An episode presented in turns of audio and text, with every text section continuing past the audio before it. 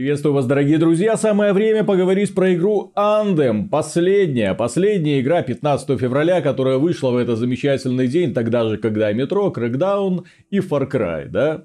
Э, первый из лутер-шутеров этого года. Лутер-шутеры это шутеры, в которых ты занимаешься тем, что повторяешь одни и те же простые миссии, выбиваешь из врагов лут, э, то есть всякие предметы, вещи, надеваешь их на своего героя, становишься немножко сильнее, и это позволяет тебе выходить на более, скажем так, высокие уровни сложности. В принципе, концепция достаточно интересная, игры подобного формата нам хорошо знакомы, это, естественно, Destiny, это Warframe, Division, э, вторая часть, которая уже совсем-совсем скоро в марте вот уже свалится на наши головы многострадальная.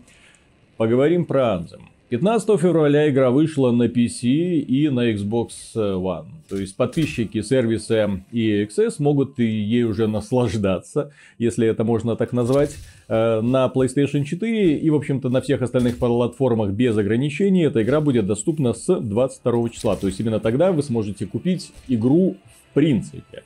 А сейчас она доступна только по подписке. Стоит ли ее покупать, стоит ли вообще на нее обращать внимание и что такое Anthem? Оправдались ли наши опасения по поводу демоверсии, которую мы, в общем-то, так немножечко поругали, но поругали мы в основном за техническое исполнение. Не слишком уже придираясь именно к общему концепту, который оказался на неудивление плох. Проблема в том, что игра на самом деле плоха. Проблема в том, что разработчики, которые ответственны за это, даже не так. Разработчики, знаете, это ребята, которые как строители, да. То есть ты им сказал построить, они сделали. Вопрос в архитекторе. Вопрос в том, кто материалы, что называется, подвозит, покупает и с чем в итоге строителям приходится иметь дело. Если брать каждый отдельный элементик Андем, то в принципе складывается э, позитивная такая картина.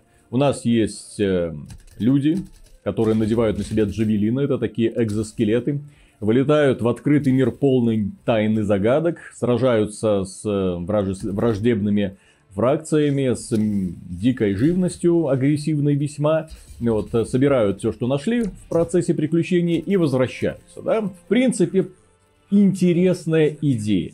Ее нельзя было в принципе слить.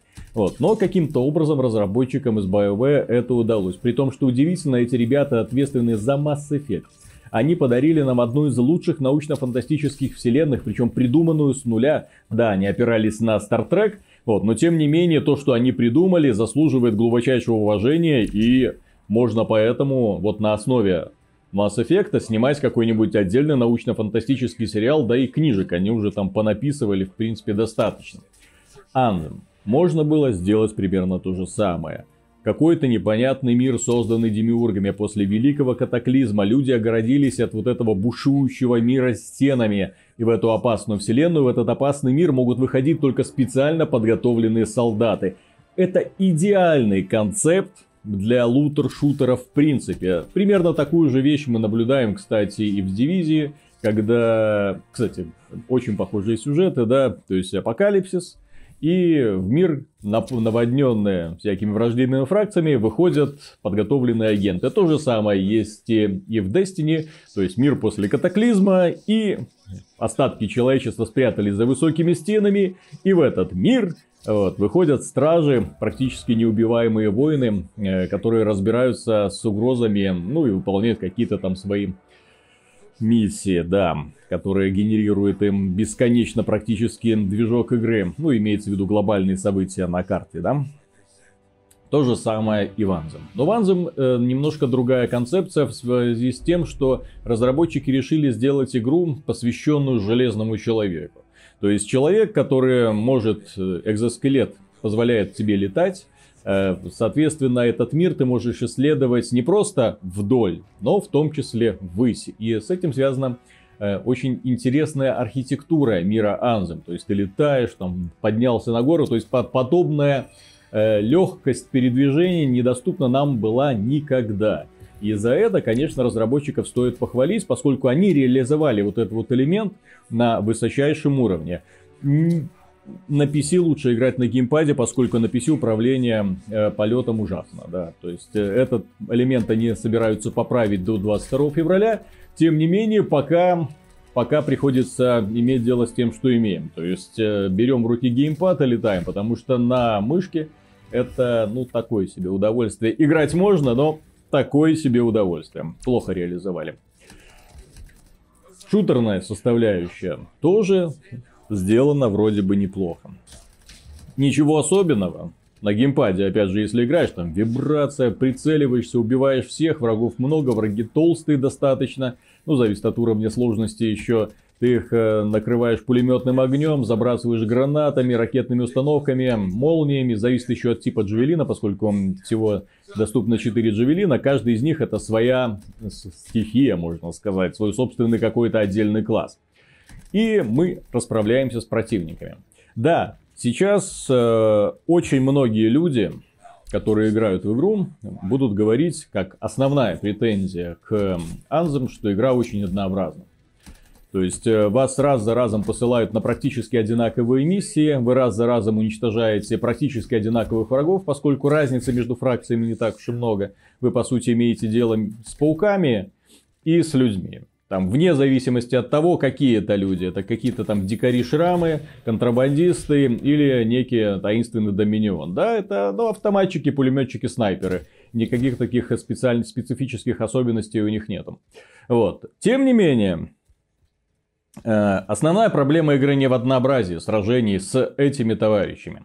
Основная проблема игры заключается в том, что она создавалась, как мне кажется, знаете, так модульно. То есть вот мы сделали этот кусочек хорошо, вот этот кусочек мы сделали хорошо, а потом нам это все нужно состыковать.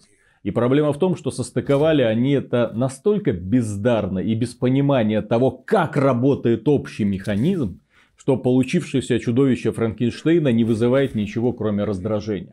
Проблема Anthem заключается не в том, что в ней однотипные миссии. В Destiny тоже однотипные миссии. В Дивизии тоже однотипные миссии. Warframe это сплошная однотипная миссия, поскольку игра создавалась изначально там просто пробежка по коридору с уничтожением всего. Э, всего сущего, да? Вот, то есть главное, как ты это оформишь, насколько тебе это удобно и насколько увлекательно, насколько ты будешь чувствовать прогресс персонажа. Начнем с основ. Лутер-шутер, как, в общем-то, и многие другие подобные игры, берет свои основы, его корни, точнее, растут из Диабла.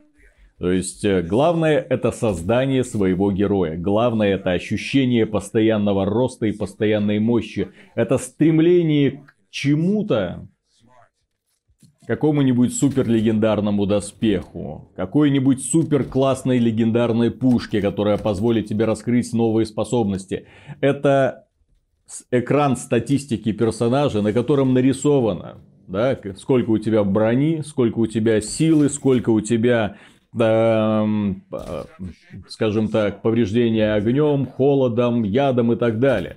То есть, когда ты открываешь экран статистики персонажа, ты должен видеть на самом деле интересную вещь. Здесь нет экрана статистики персонажа. Более того, здесь описание предметов не раскрываются. Ты не до конца даже понимаешь, что этот предмет тебе дает. Окей, то есть он увеличивает не намного твои, э, твою броню, твою энергетическую броню. Э, и потом идут какие-то параметры, которые ты не до конца понимаешь. Например, там плюс 15 к скорости автомата. Это что такое? Это к скорости чего? К скорости прицеливания из автомата скорости стрельбы из автомата, скорости перезарядки автомата. И нигде эту информацию не посмотреть. И вот так вот постоянно. То есть ты берешь хорошую шмотку, крутишь ее и не понимаешь, что написано. Да, там есть очевидное, там плюс 5 к повреждениям. Окей, хорошо, это еще можно. Но очень много э, таких вот вещей, которые ты так смотришь и так... Хм, хм, а где посмотреть подробнее? А проблема в том, что посмотреть подробнее ты не можешь. Проблема в том, что эта игра тебе никак не позволяет, никак не раскрывает свою ролевую систему. И ты в итоге не понимаешь, зачем ты все это делаешь. Ладно. Э, проблема дальше в том, что оружие огнестрельное, однообразное.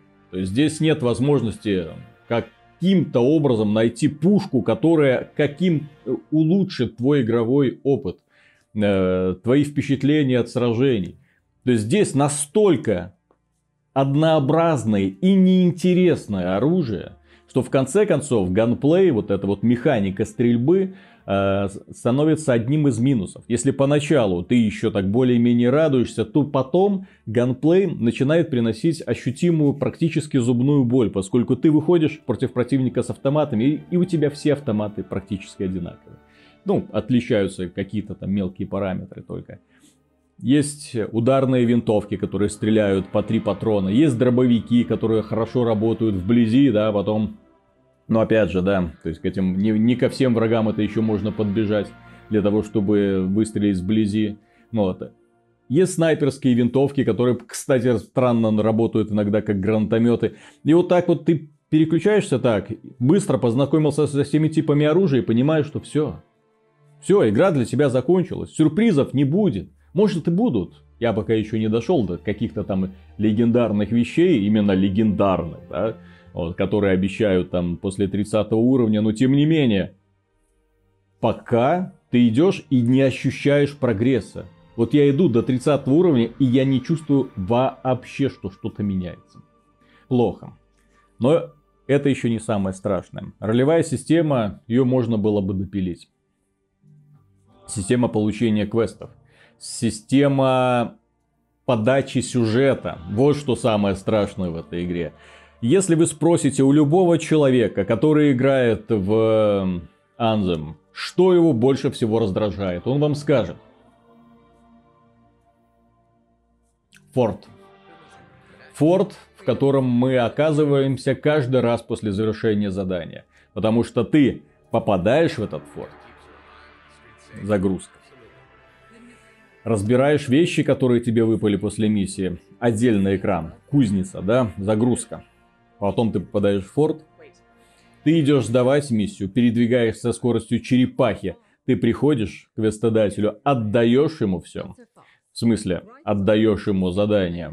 Он тебе встречает приветственной речью. Он начинает тебе лить э, в уши какую-нибудь очередную неинтересную историю. Попутно ты встречаешь так называемых друзей или жителей этого форта, каждый из которых, каждый из которых готов рассказать тебе какую-то свою новую историю.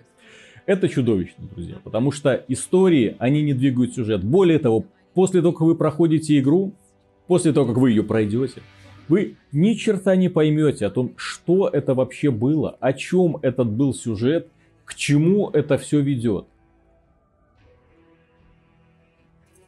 Игра Destiny которой много претензий есть. Но претензии эти связаны не с механикой, не с подачей сюжета, да, потому что именно, скажем, плотно сбитая сюжетная кампания это является, наверное, э, и главным преимуществом и недостатком. То есть ты быстренько схватил вот эту вот историю, а потом заходишь на форум и говоришь, ну вот, я прошел историю за 4 часа, фу. Но это были достаточно веселые 4 часа, согласитесь, с красивыми роликами, с интересными персонажами, где тебе не ездили по ушам, где тебе не приходилось тратить кучу времени на непонятное что, где после каждой миссии ты должен был так загружаться, куда-то идти, слушать, слушать, слушать, слушать, слушать.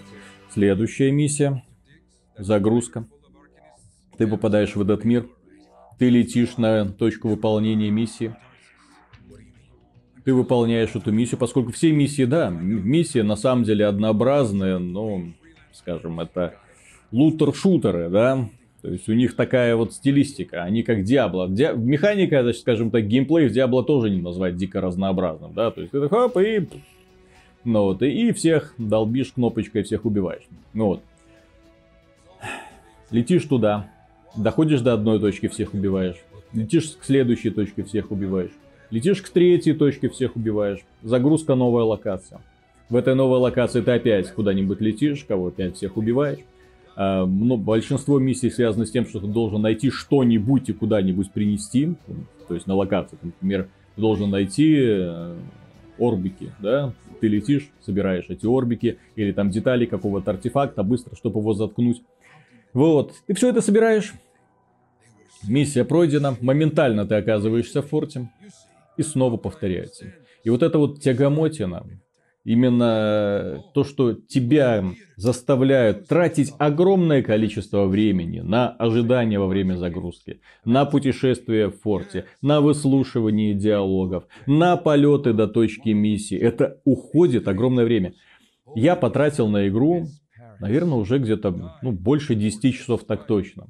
Я на выходных не мог плотно играть. Вот, потратил больше 10 часов. При этом я не скажу, что я играл. Потому что у меня в памяти откладывается только это. Я куда-то лечу, я смотрю на экран загрузки, я бегаю по этому форту, я стою и слушаю. Это страшно. На самом деле. Может показаться, что, ну, придумываешь, ты накручиваешь. Нет, ребят. Это дико ломает темп игры. Это портит впечатление от всего. И если бы еще, черт побери, этот сюжет нам что-то рассказывал, если бы он нам как-то помогал понять этот мир, мы выслушиваем типичные истории. Вам начинают рассказывать про то, что, ну вот, хочешь узнать, как я получила этот бар? И начинается у Бармидж. Следующая история. Я проиграла в карты свой джавелин. Помоги мне разобраться. Ты думаешь, о, цепочка квестов. Сейчас будет цепочка квестов. Нет, нет. Это ты просто раз за разом к ней подходишь, она тебе рассказывает, как продвигаются дела в том, чтобы вернуть Джавелин.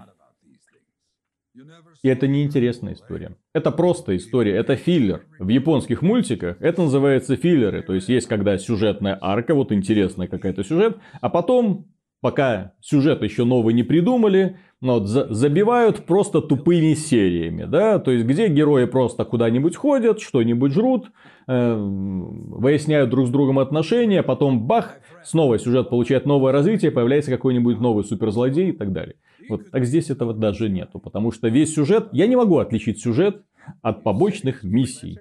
Потому что они все одинаково серые и пресные. За исключением, черт побери, одного. В сюжете есть момент, когда вас заставят открыть четыре гробницы в открытом мире. И в этом открытом мире, для того, чтобы открыть эти гробницы, вам нужно выполнять гриндовые задания. Вам нужно выполнять вот эти мировые события, которые внезапно происходят. Причем ты не видишь на карте, где они происходят. Интерфейс чудовищный.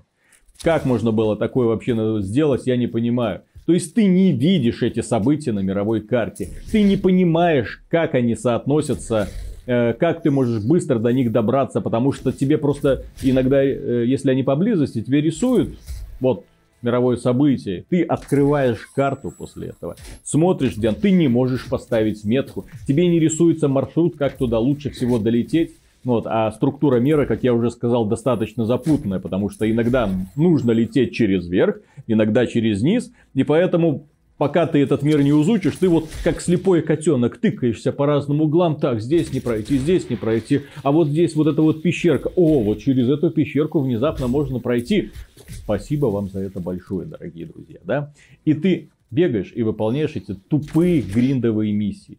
Самая худшая часть Destiny, когда ты должен причем в Destiny вас к этому не обязывают, но тем не менее, в Destiny а, некоторые квесты связаны с тем, что ты должен по этому миру ездить, собирать сундучки, собирать какие-то кристаллики, цветочки и так далее. И вот здесь решили, что, боже мой, надо посвятить этому отдельную сюжетную главу. Четыре гробницы запомнится всем людям, которые будут проходить кампанию. Потому что темп игры, который и без того медленный, и без того пресный, то есть ты, как я уже сказал, загружаешься, летишь, слушаешь это, он и без того очень медленно развивается. И вот тут тебе говорят, так, так, так, так, слишком быстро идешь по сюжету, приятель. Слиш... Нет, нет, остановись, Ост... остановись. Вон, мир у нас, вот Иди полетай. Часа 4-5. Ну, познакомься с ним. Он же красивый. Рисовали не просто так. А в том-то и дело, что рисовали его просто так, потому что этот мир не ощущается живым. Это просто декорация. Это красиво нарисованная, но очень однообразно выглядящая декорация. Это очень высокие горы, через которые не перелететь. Это маленькие такие вот полянки, где пасутся мало-мало мобов. Это старые руины, которые, честно говоря, такое ощущение, что пришли сюда из другой игры. Я не удивлюсь, если э, в качестве наработки для Анзем были взяты уровни, вы, выброшенные уровни из Dragon Age Inquisition, поскольку, ну, очень много руин, да, замки там. Откуда тут замки, в принципе, да? Вот, но они тут есть, какие-то древние артефакты. Может быть, даже мобы какие-то оттуда пришли. Не суть. То есть, он не ощущается живым, его неинтересно исследовать. Истории этого мира неинтересно узнавать, поскольку тебе их не рассказывают. Ты можешь идти найти талон в прачечную. Блин, зачем? Расскажите мне что-нибудь интересное. Ты можешь найти видеомагнит... А, радио. Радиопостановка про кролика-детектива. Я думаю, а, ну хоть что-то, дай-ка послушай. Начинаешь слушать эту радиопостановку, траля они куда-то шли, а дальше продолжение, и вот ты слушаешь где-то так минуты две, да, там завязка истории, а с... продолжение истории там через неделю. Чё? Я приготовился. Вот я выделил минуту времени для того, чтобы узнать историю, которую вы хотите мне рассказать но вы даже ее, вот эту вот неинтересную детскую историю умудряетесь разбить на кусочки, на маленькие кусочки, и пытаются мне еще дозированно это... Почему так сделано? Я не могу найти объяснение. Вот это вот квест с четырьмя гробницами, это на самом деле э, самая большая ошибка геймдизайнера, поскольку он показывает нам, что мир крохотный, крохотный и неудобный. Его неудобно исследовать. Он коряво нарисован. Ну, то есть в том плане, что вот эти вот проходы, ты не понимаешь, где есть проход, где нет прохода, ты не понимаешь, как на карте добраться из этой точки в другой, ты не можешь поставить э, точку на карте, чтобы понять, вот, например, вот я хочу полететь туда, да, ставлю на карте маркер, лечу, нет возможности. Ты не можешь поставить точку на карте в форте, потому что тоже нет такой возможности, а форт достаточно большой. Еще депрессию, конечно, вгоняет, когда ты в этом форте оказываешься. Тебе сразу показывают персонажей, которые хотят с тобой поговорить.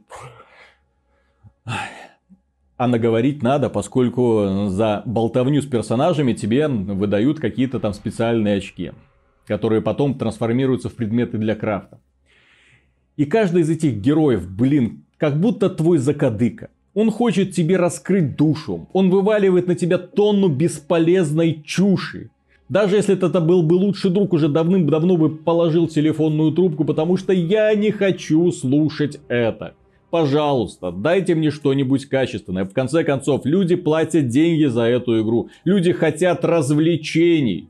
Вот, но создатели Anthem решили, а, обойдутся. Обойдутся эти смерды без развлечений. Ну вот, поэтому сделали компанию, которая, ну, если и можно назвать компанией, да, на самом деле это просто какой-то набор едва связанных друг с другом миссий. И, наконец, последняя проблема, которую нельзя не поднять, она касается качества соединения. То есть, если мы разобрали с темпом, сюжетом, с однообразием миссий, с тем, что в этой игре всего три условных подземелья, которые можно исследовать, соответственно, и однообразные миссии, это однообразные боссы, естественно, то есть игра тебя не удивляет. Ты буквально получаешь от нее все где-то за первые, вот достиг 10 уровней, а дальше ты понимаешь, что все то же, то же самое. Все это идет по кругу. Вот. Это вгоняет тебя в депрессию, особенно из-за того, что прерывается систематически вот такими вот загрузками, выслушиванием диалогов, прогулками по городу, полетами. Полет, понимаете, восторг от полета быстро проходит. Хочется быстрее, хочется экшена, а вот он тебе так дозированно маленькими кусочками выдает. А проблема-то еще заключается в том, что в этой игре пир-ту-пир соединение. Здесь нет выделенных серверов. Из-за этого постоянно, когда ты находишься в партии, если соединение плохое, ты сталкиваешься с тем, что вот Человек может выйти. Миграция хоста. Ждем. Ждем загрузки. Если миграция удалась, хорошо. Если миграция не удалась, до свидания. Весь прогресс по миссии потерян. Ты снова загружаешься в этот форт. Весь прогресс и все предметы потеряны при этом.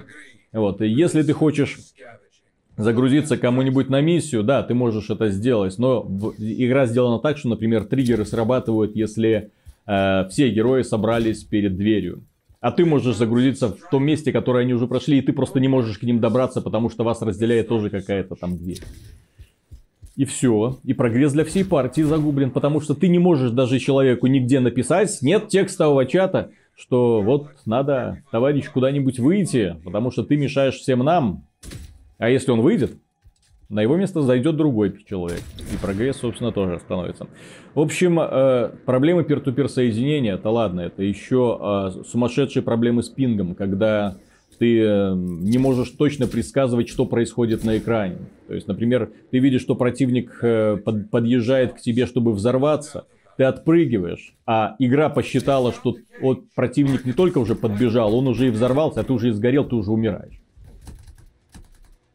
Ну и плюс, конечно, вот эта знаменитая особенность игры, как, что когда в партии тебе ставят на колени, то есть когда ты находишься при смерти, тебя нужно поднять. Но проблема в том, что если тебя не поднимут, экшен очень динамичный, если тебя не поднимут, то ты будешь стоять на коленях все это время. Ты можешь стоять 5 минут, 10 минут, 15 минут пока партия не закончит бой. Кто придумал вот это вот решение? Почему игра такая раздражающая во всех своих аспектах? Я не понимаю. Я ни в коем случае не хочу обвинять Electronic Arts, поскольку в данном случае вина только на разработчиках. Не на тех людях, которые рисовали этот мир, не на тех людях, которые делали музыку, не на тех людях, которые озвучивали диалоги. Тот, кто подписывал дизайн-документ. Тот, кто в итоге руководил финальной сборкой. Человек, который не понимает, как работают игры подобного жанра. Человек, который, может быть, изучал все остальное, но получается, что они, по сути, пытались изобрести какой-то велосипед заново. Да, к велосипед, они колесо пытались изобрести. Вместо того, чтобы посмотреть, на что люди надеялись, когда они видели Anthem? Люди надеялись, что компания BioWare, одна из опытнейших студий в игровой индустрии, посмотрит, например, других шутеров, поймет, где они провалились и сделает все правильно. То есть они посмотрят на Destiny, научатся на ошибках. Так, что же не получилось у разработчиков Destiny? Они посмотрят на примеры Warframe, возьмут оттуда все хорошее. Они возьмут примеры Дивизию, может быть в Диабло. Но в итоге они сделали специально такую вещь, которая бесит во всех своих аспектах. Вот они сделали отдельно. Человек может летать. Хорошо, летает. Стрелять. Хорошо. Ролевая система такая. Хорошо, где, блин, статистика? Как я могу руководить прогрессом своего героя? Почему я не вижу, что на что влияет? Досконально то, что должно быть? Почему я на глобальной карте не могу ставить отметки? Почему я вынужден после каждой миссии возвращаться э, в форт, путешествовать по нему и болтать, болтать с неинтересными мне персонажами? Это большая часть игры. По ощущениям получается. Я не понимаю, как эта игра вообще вышла. Это вот такое ощущение, что ее собрали, но сами при этом не то, что не играли, они брезгуют в нее играть. Потому что ошибки, которые мы замечаем, которые замечают люди, на которые люди жалуются, они все на поверхности. Во время демо-версии на них обращали не так много внимания из-за того, что сама игра была технически ужасна. Сейчас, когда ты на это смотришь, думаешь, блин, как, как кому-то такое могло прийти в голову. Так что в данном случае я боюсь ошибиться, но э, такая игра, как Anthem, если она провалится, а она скорее всего провалится, потому что я не вижу ни единого стимула людям в ней задерживаться. Они пропагандируют эту игру как лутер-шутер для казуалов, так нет же, эта игра раздражающая во всех аспектах. И я вот я думаю, сколько людей останется, сколько людей купит. И если эта игра провалится, то это будет большой привет компании BioWare и всем надеждам получить какую-нибудь новую хорошую часть Dragon Age и тем более какую-нибудь новую хорошую часть Mass Effect. Не поэтому ли они недавно вспоминали про Mass Effect, но у нас много интересных историй, мы могли бы их еще рассказать. Да уже от вас не интересно ничего. Потому что те люди, которые могли рассказать что-то хорошее о мире Mass Effect, уже давным-давно, к сожалению, покинули компанию. То, во что они превратили в итоге Anthem, то, во что они превратили репутацию BioWare, это дурдом. И все это сделали в экстремально короткие сроки. То есть репутация, которая нарабатывалась годами, разрушена. Все на щелчок пальца. Дорогие друзья, на этом все. Большое спасибо за внимание. Если хотите больше подобных роликов, подписывайтесь, ставьте лайки. Естественно, а про игру Анзы мы еще поговорим, поскольку, да, мне еще нужно... А вдруг в финале она раскроется, да? А вдруг окажется, что там, ой-ой-ой, какой интересный финальный сюжет, а катаклизм, когда придет, ой-ой-ой-ой-ой, что будет происходить? Перечеркну, удалю этот ролик и скажу, я ошибался, я ошибался, боевая гений. Вот, но что-то мне подсказывает, что такого не будет. Пока.